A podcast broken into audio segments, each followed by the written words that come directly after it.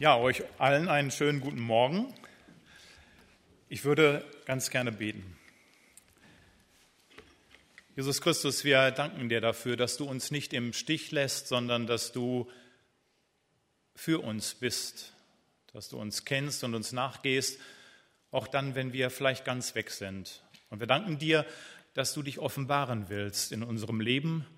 Und darum bitten wir dich, dass du uns heute begegnest in deinem guten Wort, dass du uns begegnest, indem du unser Herz anrührst, unser Herz so antatscht und gib uns einen Impuls. Und wenn es nur ein Impuls ist, so öffne uns dafür und hilf uns, dass dieser Impuls sich entwickelt zu einem Schritt, den wir vielleicht gehen können in unserem Leben.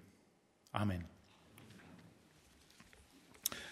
Ich habe euch heute Morgen einen Text mitgebracht, der sehr bekannt ist, äh, den wir alle vermutlich schon mehrfach gehört haben. Und in diesem Text befindet sich mindestens ein Satz, den nicht nur fromme Menschen kennen.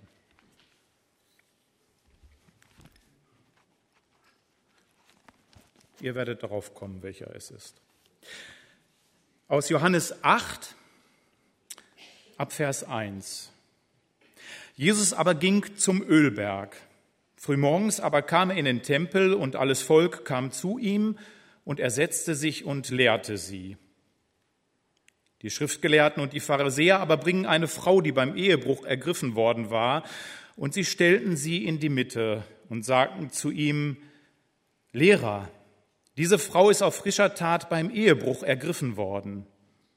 In dem Gesetz aber hat uns Mose geboten, solche zu steinigen. Du nun, was sagst du? Dies aber sagten sie, ihn zu versuchen, damit sie etwas hätten, um ihn anzuklagen. Jesus aber bückte sich nieder und schrieb mit dem Finger auf die Erde. Als sie aber fortfuhren, ihn zu fragen, richtete er sich auf und sprach zu ihnen, Wer von euch ohne Sünde ist, werfe zuerst den Stein auf sie. Und wieder bückte er sich nieder und schrieb auf die Erde.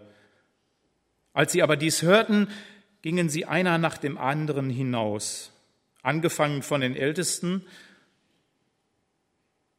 Und er wurde allein gelassen mit der Frau in der Mitte.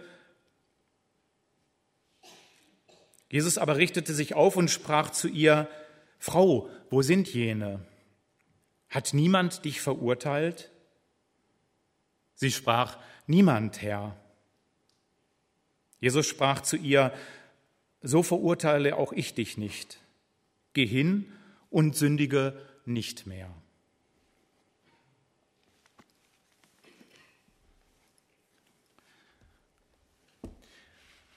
Das ist ja eine sehr konfrontative Situation, die uns hier heute Morgen so vor Augen gestellt wird.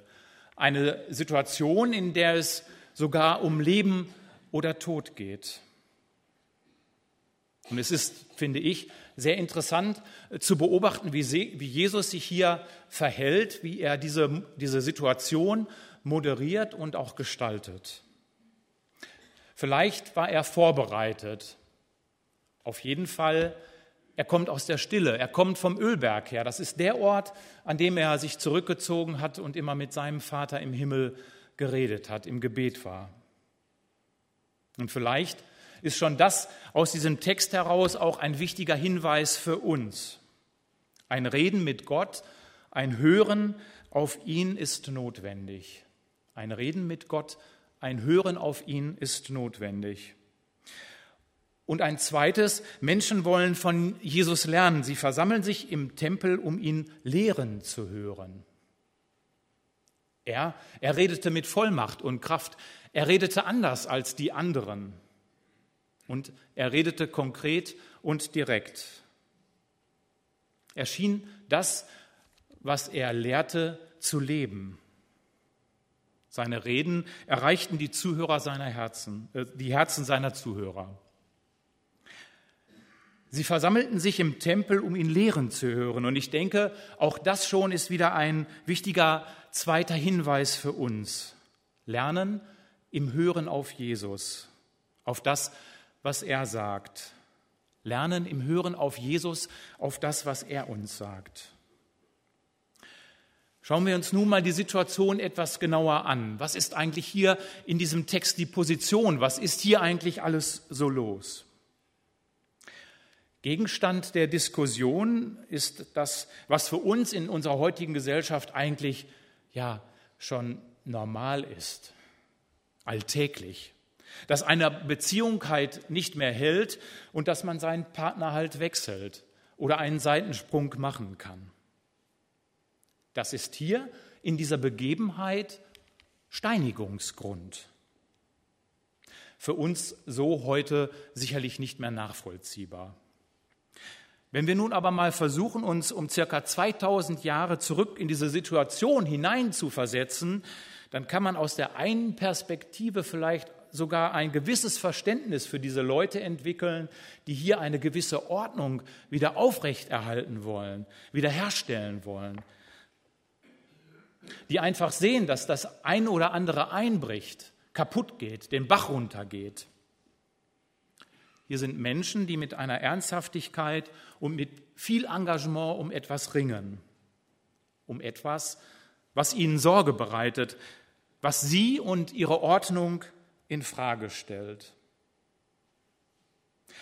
Sie kommen hier zusammen, um die Ordnung Gottes wieder zusammenzuhalten, aufrechtzuerhalten. Wenn wir uns ähnliche Stellen in der Bibel anschauen, dann kann man feststellen, dass man auf diesem Weg auch schnell mal in die eine oder andere Falle geraten kann.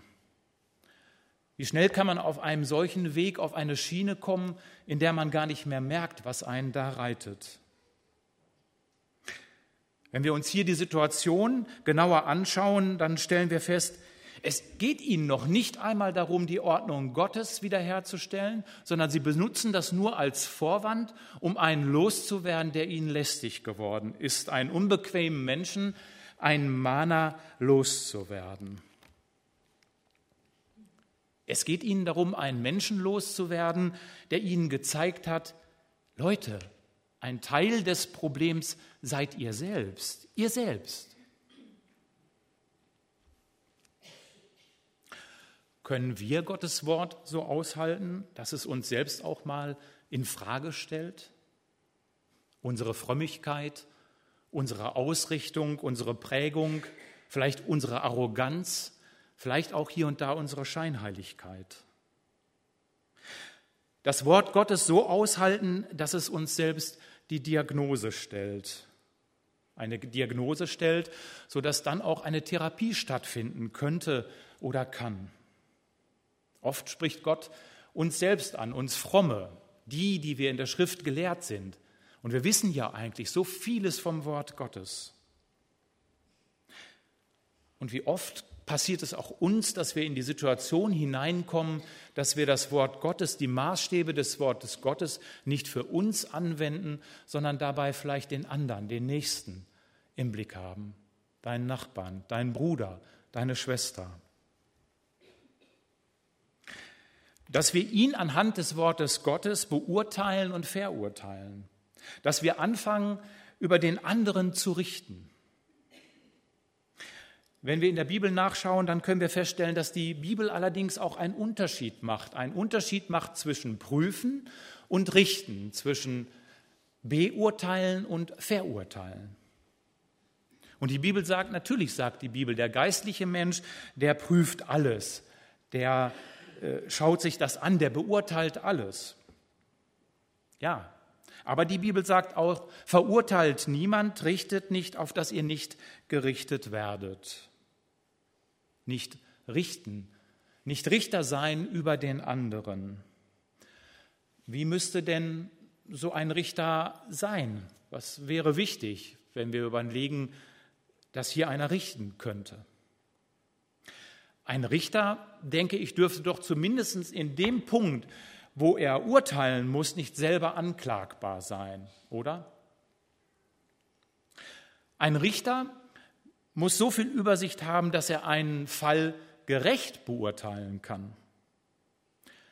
Und wenn wir ehrlich sind, beide Dinge kann man bei uns oft in Frage stellen. Wie oft beurteilen wir den anderen so aus unserer Sicht und manchmal doch sehr eingeschränkten Sicht, mit der fehlenden Übersicht über die gesamte Situation. Kennen wir seine Situation überhaupt? Die Belastung, in der sich der andere befindet? Weißt du, unter welcher Belastung der andere steht, was er gerade durchmacht in seinem Leben? Wenn wir ehrlich sind, nein, das wissen wir oft nicht. Wir haben so unsere Erfahrung. Wir sind vielleicht in einer wohlbehüteten Gemeindesituation und in einem christlichen Elternhaus aufgewachsen, groß geworden und haben da gute Maßstäbe mitbekommen, ja. Und können uns vielleicht so gar nicht vorstellen, was im Leben des anderen alles gewesen ist.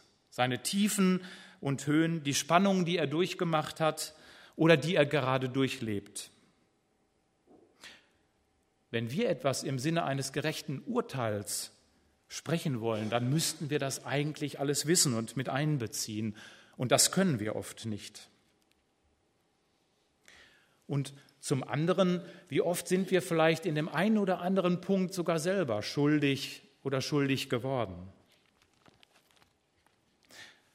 Wenn wir uns jetzt diese Situation hier, die wir hier vor Augen haben, mal etwas genauer anschauen, dann können wir vielleicht zwei Dinge feststellen.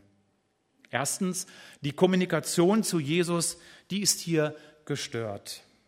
Die Kommunikationsebene, die Beziehung zu ihm ist einfach gestört. Die Schriftgelehrten, die Pharisäer kommen schon mit einer distanzierten Haltung zu Jesus und begegnen ihm distanziert. Und als zweites, dadurch ist die Kommunikation zu den Mitmenschen gestört und das Wort Gottes wird hier Totschlagwort. Die Bibel mahnt uns immer wieder an vielen Stellen vorsichtig zu sein mit dem Verurteilen einer Person. Darum sollten wir vorsichtig so mit unserem Fehlersuchblick beim anderen, den wir alle haben, umgehen. Wie schnell ist der Schritt vom Beurteilen zum Verurteilen gegangen? Die Bibel sagt, beurteilen ja, die Sache sehen und einen Standpunkt dazu entwickeln ja, aber die Person verurteilen nein. Wie begegnet nun Jesus dieser Situation? Es ist ja spannend mit anzusehen, wie er hier mit dieser Frau steht. Da stehen sie zusammen und dann die Gruppe der Pharisäer. Die Situation ist irgendwie gereizt. Man spürt so eine Hochspannung und man wartet fast auf die Eskalation in dieser Begegnung. Werden die Steine fliegen? Wer wird den ersten Stein werfen? Und wir, wir steinigen ja heute nicht mehr und tun es oft doch nur anders. Wie begegnet nun Jesus dieser ganz brisanten Situation? Etwas interessant, das finde ich, wie er hierauf reagiert. Er schweigt. In Beziehungskonflikten kann Schweigen manchmal so etwas wie Machtkampf sein. Ich lasse dich erstmal auflaufen. Bockiges und beleidigtes Schweigen. Du kannst mich mal. Ich glaube, dass das Schweigen von Jesus hier ganz anders ist. Vielleicht ist es eher ein deeskalierendes Schweigen, ein Schweigen, das versucht, den Level so der Aggression herauszunehmen, die Brisanz ein Stück herunterzufahren. Ein Schweigen, das Bedächtigkeit hineinbringt, Nachhaltigkeit hineinbringen möchte. Vielleicht auch nur eine Denkpause verschafft. Eine Denkpause, die versucht, Ruhe in die Situation hineinzubringen. Aber Jesus macht hier noch etwas. Und ich denke, dass er in dieser Denkpause diese Frau ansieht mit diesem Blick, mit dem Jesus Menschen ansieht. Er sieht da viel tiefer. Er sieht nicht nur die Oberfläche, er sieht die Frau ins Herz an. Und da sieht er die ganze Geschichte. Da sieht er alles, was dazu geführt hat. Den Lebenshunger, die unerfüllten Wünsche, die Verletzungen, das Sorgen tragen und Ertragen, all die Sehnsucht nach Leben. Jesus sieht anders als wir, nicht nur diesen kurzen Lebensausschnitt, den wir oft beim anderen im Fokus haben. Nein, er hat da die gesamte Übersicht und kennt unsere Lebensgeschichte von jedem von uns durch und durch. Und was macht Jesus jetzt hier? Er bückt sich nieder und schreibt mit dem Finger auf die Erde. Was soll das denn jetzt hier? In meiner Bibel steht an dieser Stelle eine Parallelstelle, also eine Stelle, die auf eine andere Stelle in der Bibel verweist. Und da heißt es in Jeremia 17, Vers 13, Herr, alle, die dich verlassen werden, zu Schanden werden und die von mir abweichen werden, in die Erde geschrieben werden, denn sie haben den Herrn, die, die Quelle des lebendigen Wassers, verlassen. Möglich, dass diese Stelle im Bezug steht zu dem, was Jesus hier tut. Da werden Menschen in den Sand hineingeschrieben. Als Kinder haben wir im Urlaub oft äh, am Meer Sandburgen gebaut und dann so Namen in den Sand hineingeschrieben oder auch in die Burg hineingeschrieben. Und dann haben wir immer darauf gewartet, wie das Meer kam und die Burg und die Namen so mitnahm. In den Sand geschrieben. Weiter heißt es in Jeremia, trügerisch ist das Herz, mehr als alles und unheilbar ist es. Wer kennt sich mit ihm aus? Ich, der Herr, bin es, der das Herz erforscht und die Nieren prüft, und zwar um einen jeden zu geben nach seinen Wegen, nach der Frucht seiner Taten. Hier an dieser Stelle steht, wer letztendlich der Richter ist, wer prüft und richtet. Das ist letztendlich Gott. Gott hat die Richterkompetenz und sie ist an der Stelle bei ihm. Wir müssen ihm da nicht beispringen und ihm helfen. Gott ist Richter. Und dann sagt Jeremia so praktisch als Antwort auf diese ganze Problematik, auf das ganze Problem, heile du mich, Herr, so werde ich heil, hilf du mir, so ist mir geholfen. Er schreibt auf die Erde, und ich weiß nicht, ob die Pharisäer und Schriftgelehrten, die sich ja in der Schrift gut auskannten, die Stelle, dass irgendwie diese Geste ihnen irgendwie bekannt war und es ihnen etwas zu sagen hatte. Es heißt ja hier, sie bedrängen ihn immer mehr. Ey, Rabbi, warum schweigst du? Sag was, sag du was. Hast du keine Antwort auf unsere Frage? Und an dieser Stelle wird sichtbar, Sie lassen sich von Jesus überhaupt nicht hineinnehmen, so in dieses Nachdenken, in das Reden Gottes. Irgendwie sind sie so in ihrer Blindheit gefangen. Ja, und wenn wir ehrlich sind, vom Gesetz sind sie ja sogar im Recht. Sie sind vom Gesetz her im Recht. Sie sind eigentlich auf der richtigen Seite. Und darum bedrängen sie ihn auch immer mehr. Sie sind immer noch darauf aus, wer wirft den ersten Stein. Und Jesus, Jesus gibt ihnen die Antwort. Die Tora, die sagt, der der Augenzeuge ist, der soll den ersten Stein werfen. Aber Jesus, Jesus sagt es hier anders. Er sagt, wer unter euch ohne Sünde ist, der werfe den ersten Stein. Wer unter euch ohne Sünde ist, der werfe den ersten Stein. Manche denken ja, Jesus setzt hier das Gesetz so außer Kraft. Aber eigentlich, wenn wir ehrlich sind, verstärkt er es sogar. Vielleicht erinnert ihr euch an Worte aus der Bergpredigt. Dort sagt Jesus, hey Leute, Ehebruch läuft nicht erst im Vollzug ab, sondern fängt eigentlich schon im Kopf an. Jede Sünde, jede Schuld wird zuerst gedacht. Und Jesus sagt, schon die gedachte Sünde ist die Sünde. Und wenn wir hier mal nachdenklich werden, kommen wir vielleicht an einen ganz wichtigen Punkt in unserem Leben, an einen Punkt, an dem Jesus uns helfen möchte. Jede Sünde, die wir denken können, die können wir auch tun, jeder von uns. Und sei er noch so fromm. Da ist dieses Beispiel von David, ein Mann nach dem Herzen Gottes. Ehebruch, begangen und Mord, einen Menschen auf dem Gewissen. Ein Mann nach dem Herzen Gottes, wo wir denken würden, wenn wir den hier so zwischen uns hätten, wow, David.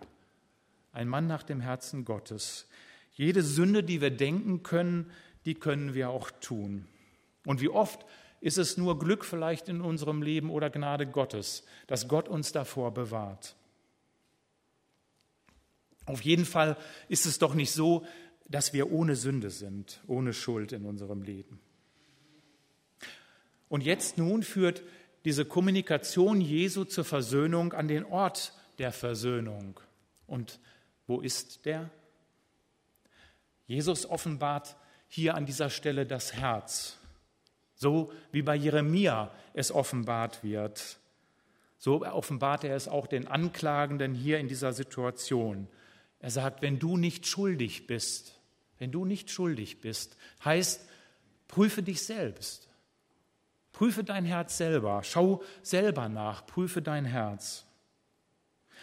Und Jesus will uns immer wieder so an diesen Ort der Versöhnung hineinbringen. Letztendlich zum, zu diesem Ort der Versöhnung zum Kreuz. Da, da ist der Weg frei für unsere Schuld. Jesus will die Frau und die Anklagenden an diesen Ort der Versöhnung führen. Und einer nach dem anderen vergeht die Lust, die Steine aufzuheben, und sie verlassen den Ort der Anklage. Und dann steht da Jesus ganz alleine mit dieser Frau. Und Jesus fragt sie, haben sie dich nicht verurteilt? Nein, Herr. Dann sagt Jesus, auch ich verurteile dich nicht. Auch ich verurteile dich nicht. Jesus lässt hier nicht fünfe gerade sein, er macht auch nicht Sünde namenslos oder er verharmlost auch Sünde nicht. Aber er gibt hier der Frau die Chance, von dieser Schuld loszukommen, freizukommen. Keiner muss da stehen bleiben, wo er ist. Keiner ist zurückgestoßen oder befindet sich irgendwie wie in einer Sackgasse, wo er sich nur noch um seine eigene Schuld herumdrehen muss Nein, Jesus baut den Weg aus dieser Sackgasse heraus, indem er ein Angebot macht. Ich verurteile dich nicht. Ich weiß um dein Leben, ich weiß um deine Verwundung, um deine Verletzung, ich weiß um deine Enttäuschung, deine unerfüllten Träume und Wünsche, deine Schuld. Und es gibt eine Chance, da rauszukommen. Jesus selbst ist die Chance und er eröffnet hier diese Chance der Frau. Ich verurteile dich nicht. Eine Chance, Altes hinter sich zu lassen, neu anzufangen. Das Alte hinter sich zu lassen und neu anzufangen. Jesus macht uns immer wieder ein Versöhnungsangebot und wir dürfen zupacken, darin einschlagen. Aber wie weit ist manchmal so der Weg vom Kopf zum Herzen und hinterher dann noch vom Herzen zur Hand? Und bis dahin muss es letztendlich kommen, wenn wir in dieses Angebot Gottes einschlagen wollen, das Angebot, das Jesus macht, einschlagen wollen. Der Weg der Frau und wird hier in der Bibel nicht weiter beschrieben. Jesus entlässt sie mit den Worten, geh hin und sündige hinfort nicht mehr. Wir wissen nicht, was aus ihr geworden ist. Ich denke aber, die Begegnung mit Jesus wird ihr Leben vermutlich von Grund auf verändert haben und bereichert haben, erneuert haben. Die Schriftgelehrten haben diesen Ort längst verlassen. Und auch hier erfahren wir nicht, was aus ihnen geworden ist, was es mit ihnen gemacht hat, dieses Fragen Jesu. Hat es ihr Leben nachhaltig verändert? Wir erfahren es nicht. Und wir? Sind wir diejenigen, die mit Liebe und Annahme Jesu sein Versöhnungsangebot gerne und offen und warmherzig weitergeben an andere? Schaffen wir so unter uns hier in der Gemeinde und darüber hinaus an den Orten, wo wir sind, wo wir uns befinden, in dieser Welt, am Arbeitsplatz, an der Schule, in der Familie? Schaffen wir dort einen Raum und die Atmosphäre für Versöhnung, dass Versöhnung möglich ist? Sind wir die Menschen, die wie Jesus so dem Menschen mit Zuneigung, Wärme, Anteil begegnen?